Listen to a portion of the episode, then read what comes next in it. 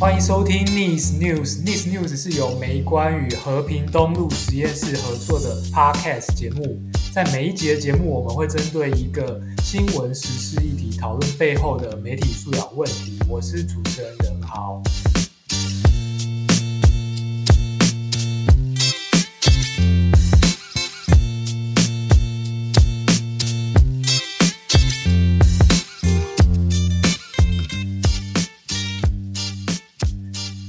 今天这一集节目算是很特别的一集，是我们其实没有要谈任何的时事，我们要谈的其实是美观在十月初的时候，我们到高雄去办了一个给高中生的媒体素养营队。然后我们今年的营队其实是已经是第三年了。那今年跟前几年比较不一样，所以我我们从去年开始做 podcast 嘛，所以今年我们让来参加的同学。分组自己做自己的一集 podcast 节目，然后他们从讨论主题，然后到分工合作去把节目做出来。然后我觉得那个成果在第二天，因为我们今年因为疫情关系，所以只有两天。第二天呈现出来的那个成果，我觉得很很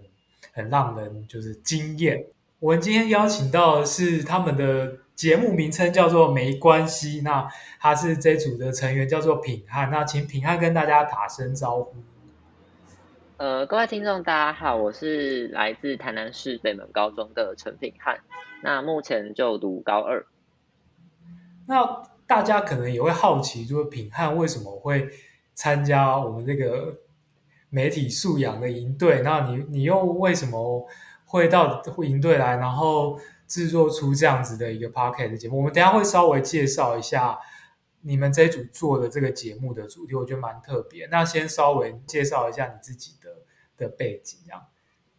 呃，就是，嗯，一开始就是在网络上，就是就是呃，就是在脸书上面有看到美观的粉专这样子。然后，因为我自己对就是大众传播这一块就比较有兴趣，然后就有看到说你们今年有办这个营队这样子。那一开始我就是就想说，呃，我是对于媒体素养这一块比较有兴趣。然后 Podcast 就有一点算是误打误撞才就是接触到这样子，对对对对对。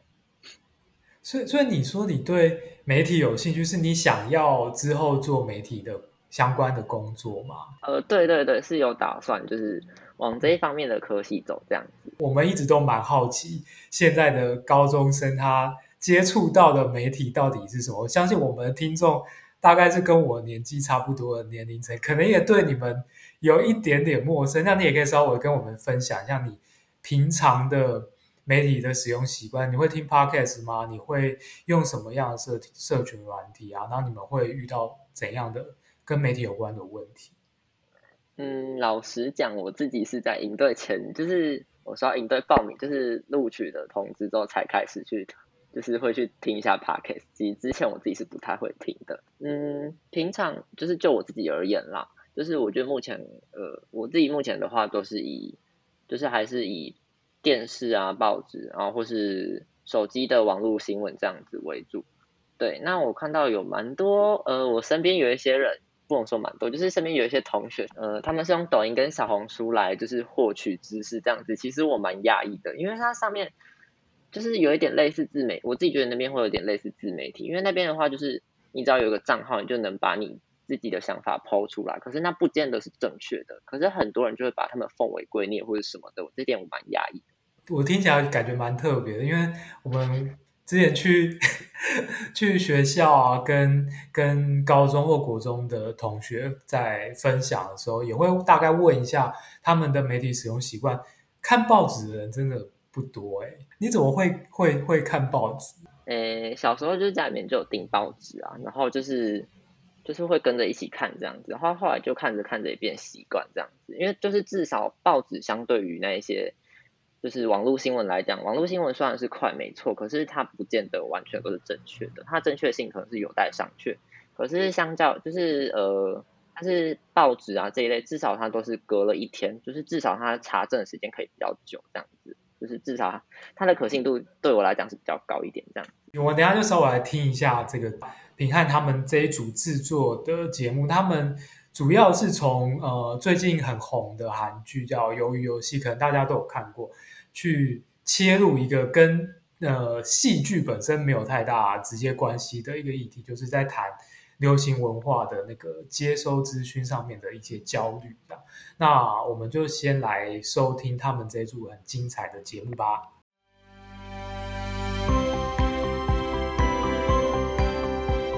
没关系，别担心，You are not lonely。这是一个专门为了解决青少年社群焦虑的节目。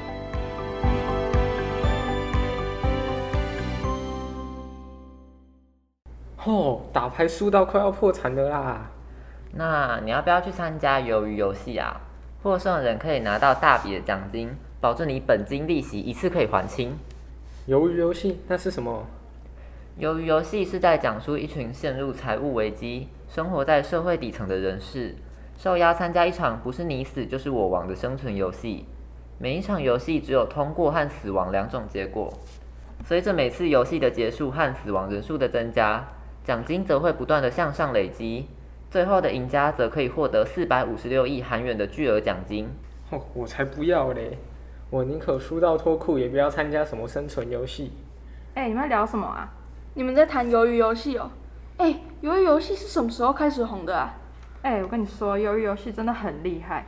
它九月十七在 Netflix 上映，过没多久就夺下来排行榜第一名哎。加上之后新闻媒体剪辑的报道影片，直接在网络大爆红哎。我还发现我最喜欢的 YouTuber 也 PO 了限时说他有在看哎，哎，能在这样短时间造成轰动，可见媒体的影响力真的很大哎。哦，还有网络上各种迷也疯狂的流传啊。就最近那个很夯的碰糖梗图啦，我还看过那种什么清明上河图、星巴克女神一拿到就直接宣判死刑的那种碰糖图，后面搭上直接淘汰的图，变成一个梗。当大家都会被这些迷因逗笑的时候，那些不知道笑点的人就会去好奇这些是什么梗，引起其他人的好奇心，然后就越来越多人认识了这部影集。可见社群媒体的渲染力真的很强。哦，现在讲到鱿鱼游戏，应该没有人不知道吧？除了碰糖，还有那个什么我姑妈割鸡皮压思密达的木头人，不知道的人也太落伍了吧？啊，那我为什么一定要去看鱿鱼游戏啊？那东西感觉很血腥、很恐怖诶，我又不喜欢那些东西。你很逊耶，这样都没有跟上时代的潮流，怎么跟大家有共同的话题？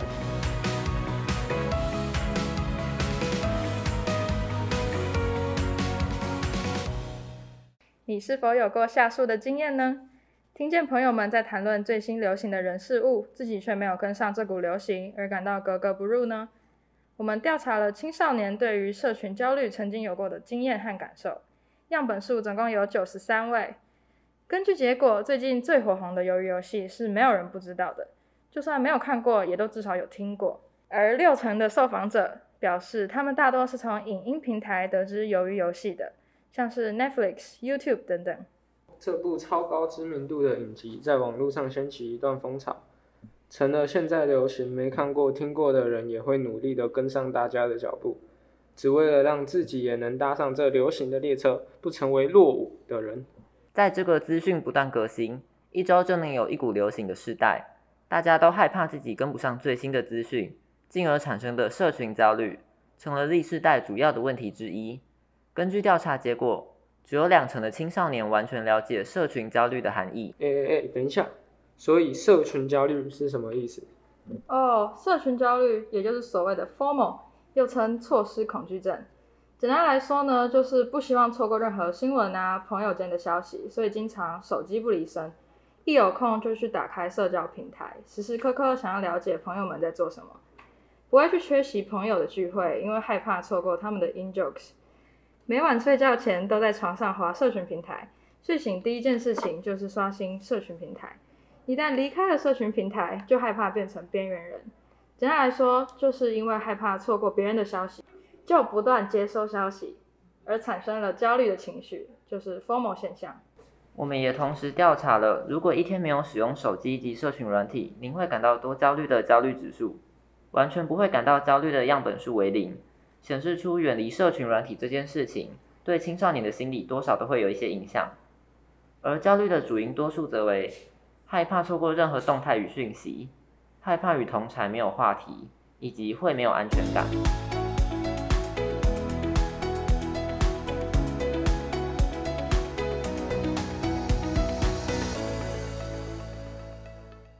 最后，针对这些社群焦虑问题，虽然没有快速解决的方法，但我们整理了下列几项可能有用的习惯养成，帮助青少年们脱离社群焦虑：一、预留特定时段查看社群媒体，其余时间则远离。将一天中的某个时间空出来检查所有社群媒体，其他时间远离，以降低依赖性。一开始就太长时间的不碰手机，极有可能产生戒断现象。能从短时间远离开始，慢慢累积，减少戒断现象的发生。二、协助发展及连接个人在现实社会的支持网络，多增加人与人之间真实的互动和接触。例如，下课时间将手机收起来，和同学一起走出教室散散步。虽然我们无法短时间内迅速戒断，但能从一些小习惯开始改变，并将那些原先用来跟上潮流的时间。拿来发展其他兴趣，或许某天蓦然回首，社群的枷锁早已在路途中不知不觉的被丢弃了。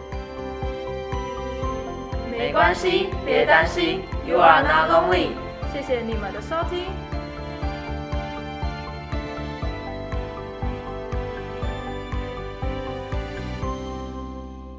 大家听了这个节目，会不会跟我一样有一种感觉？这真的是。呃，一群高中生制作出来的节目吗，在那么短的时间之内，竟然可以做出那么有品质的节目。我觉得我我自己特别喜欢是你们的片头和片尾的那个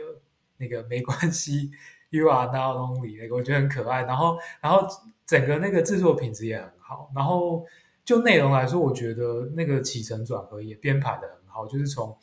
呃讨论这件事情，你们主题讨论的东西是什么，然后。发现问题有什么，然后到最后再提出一个解决的方法，这样，然后在很短的时间内把它做出来。那我我接下来会稍微请品汉来跟我分享一下，就是因为我自己有参与你们，稍微参与到你们在讨论主题的过程。然后我知道一开始可能还蛮快，应该就找到说要做鱿鱼游戏这个议题，但好像没有那么快的有共识做出一个。呃，你们要从哪一个角度切入的一个决定？那另外一个是因为你刚刚有提到嘛，就是呃，你平常可能过去在营队之前没有那么多听 podcast，可能也没有制作过 podcast 的经验。那在那么短时间之内，你要学会做 podcast，然后还在很短时间把它做出来，然后还做出品质还不错的这样子一个 podcast 的节目。那你中间有面对到什么印象深刻或有困难的地方，就跟大家分享。嗯，一开始的话，呃，其实我们很快就决定说要从鱿鱼游戏这个就是这个主题去出发了。然后一开始的话，我们是打算从鱿鱼游戏，然后讲说 OTT 在台湾的发展，还有一些法规限制这样子。可是后来就是因为 OTT 太广泛，嗯，所以我们没有办法讲。因为其实我们那一组刚好都是十七到十八岁。就是都都是高三这一届的，对，对，所以就是可能就是共鸣也蛮多，就是会发现说，呃，怎么讲？有人会去追流行啊，就是他宁愿熬夜看韩剧，他就是为了要跟上时事，然后所以他就不读书这样子，对，可能是类似因为这一些东西，就是大家会有一点共鸣这样子，所以才决定说要做呃青少年的社群焦虑这样。我我自己觉得，一看到你们最后在发表的时候，我最惊讶是竟然发了九十几份的问卷，而且听说你们是做到半夜，然后还在做，还在处理那个音档，对不对？你可以跟大家分享一下你们是怎么做的吗？哦，就是嗯，其实我们那一组的进度算就是有一点慢，这样子，就是我们就是写剧本啊，写企划就写到凌晨四点这样子，对，然后就是嗯。就是困难的点，就是除了第一个就是写企划、写脚本之外，然后第二个的话就是呃，就是发问卷的话，也是就是我们就是成员里面就是发，就是赶快弄了一个 Google 表单，然后请就是放在我们自己的 IG 自介上，然后请就是我们自己的朋友啊、粉丝这样子赶快帮我们填一下表单这样子，所以就是才就是才有办法说一天之内 收到大概将近一百份的回复这样子，对。然后第二个的话，就是因为我自己就是负责剪辑音档的部分，我们一开始就是一开始都录完了，可是后来就是剪到后面，就是大概是就是交件前的一个小时不到，然后发现就是有一段音档又有问题，就是杂音太多，然后太小声什么的，又赶快去重录啊什么的，然后就赶快剪一剪这样子。因为其实以我们自己在做做节目，其实要在、呃，那么短的时间，其实一天不到时间去去完成那个企划，其实是其实是真的蛮蛮不容易的一件事。那特别是要要去掌握到一个议题，然后你要找到足够去支持你这个论点的的一些资料，其实真的需要花很大的功夫。那我觉得你们做出来的那个那个成果真的很有说服力，然后然后也不枉费你们的。熬夜到四四点多五点，那那我我们这次会这样子，希望让大家来来做 podcast，除了让大家试试看，就是你其实也可以做自己的节目，然后有点像培力，然后就是媒体素养，除了在讲说我们去分辨讯息这一件事以外，一个很重要是你你其实，在现在这个资讯时代，我们大家都很容易可以有一些嗯工具去表达你自己的声音，譬如说。你也不一定要很专业的素材，或是很专业的器具、工具，然后才可以录节目嘛。其实你用手机或什么都就可以。那重点是你你想要讲的东西，然后呃，我们自己的思考这样子，我觉得这个还蛮重要。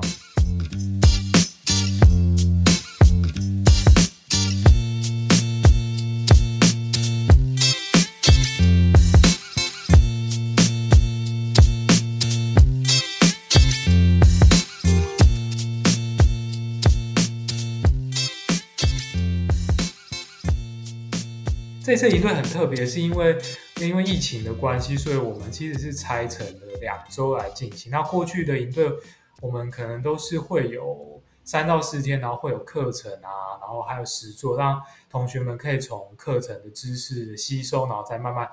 深化，然后实践在他们的实作上面。那这次因为疫情，所以我们把它拆成了两周。那在实际的营队之前的前一周，我们也安排线上的课程，然后这个课程我们也邀请到，譬如说像是转角国际的编辑七号啊，或是大家很熟悉的秉宏老师啊，或是像报道者的呃执行长何荣信执行长啊，那从他们的经验，然后也给同学们很多的分享。那也请品翰可以跟我们一起来聊聊，就是说这两天的线上课程对你来说。有什么收获吗？嗯，这次营队对我个人是蛮帮助蛮大的，就是像秉宏老师的，就是他第一堂课就带带大家了解到说所谓媒体的黑暗面这一块，让我自己印象是蛮深刻的。然后接下来另外一个部分的话是跟呃一个报道者的执行长何荣幸执行长，他就是他的课程是就是带呃就是跟大家讲说就是。媒体不只带给呃，可以带给人类是负面的力量，也有正面的力量这样子。然后实作的部分，就是因为我之前自己有参加过相关的营队，所以就有拍片啊、写脚本这一些经验。那你除了营队之外，是不是自己有在拍东西？呃，之前是有经营过 IG 这样。那个是什么时候的事情？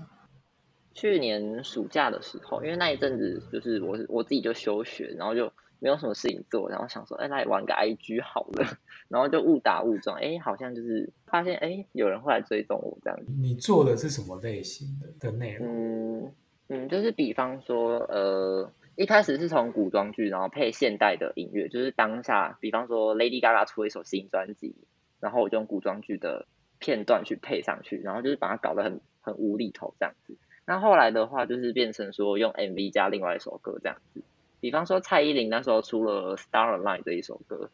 然后因为他后面有一个他副歌的动作，就是一直在那边搓手，然后我就把它加王彩桦的波比上去这样子。所以你是你是有在定期更新的吗？呃，现在的话就是不定期，就是有时有空才会偶尔剪一下这样子。对，那那那阵子的话，就是因为这样就很闲啊，然后就是开始去找之前哪一些歌比较红啊，或者 MV 很容易很好恶搞这样子，对。所以，所以你们自己会好奇，就是跟跟社群有关系的，其实其实也是从自己的生活经验来的嘛。就是主要是因为你们生活上面也会遇到类似的问题，所以才想到要用这样子的主题。对对对，就是自己就是自己也有经营过，所以就大概知道说，哎，会遇到哪些问题这样子。嗯、特别是在追求时事啊、流量，因为很多很多时候在经营社群，就必须要去注意那些时事梗嘛。然后要快、啊，对对对，就是没有没有 catch 到那个时事梗，就是流量就会直接暴跌。所以所以你之前 IG 追踪人数是多少？这可以讲最最高吗？最高哦，就大概一千四百左右而已。哦，真的也是蛮厉害，这已经是一个微型网红了。也也也算是就是蛮幸运的，就是因为那一只账号，因为我那只账号设定就是一个古装剧的人物这样子，然后就是因为那个账号的设定关系，然后就认识，就像我刚刚讲的大坦诚啊，或是渣女语录这样子，就是都认识，就是一些 IG 上的网红这样子，感觉真的蛮有趣，而且这是在社群时代之前可能很难遇到或经验到的一些的事情，我觉得是现在的呃同学这样讲，哦，我很老，像现在的 高中生、国中生的生活经验，可能很容易遇到这。我觉得那不一定是负面，它其实也有正面的意义，就是你其实可以增加很很多你可能平常不会接触到或涉猎到的人事物。这样，那今天很感谢品汉花了那么多时间来跟我们聊。他将近一个月前的这个营队的经验，然后很开心可以邀请到品汉来跟大家聊天。然后我今天这集节目就到这边结束了，大家下一集节目再见喽，拜拜，拜拜，谢谢大家收听。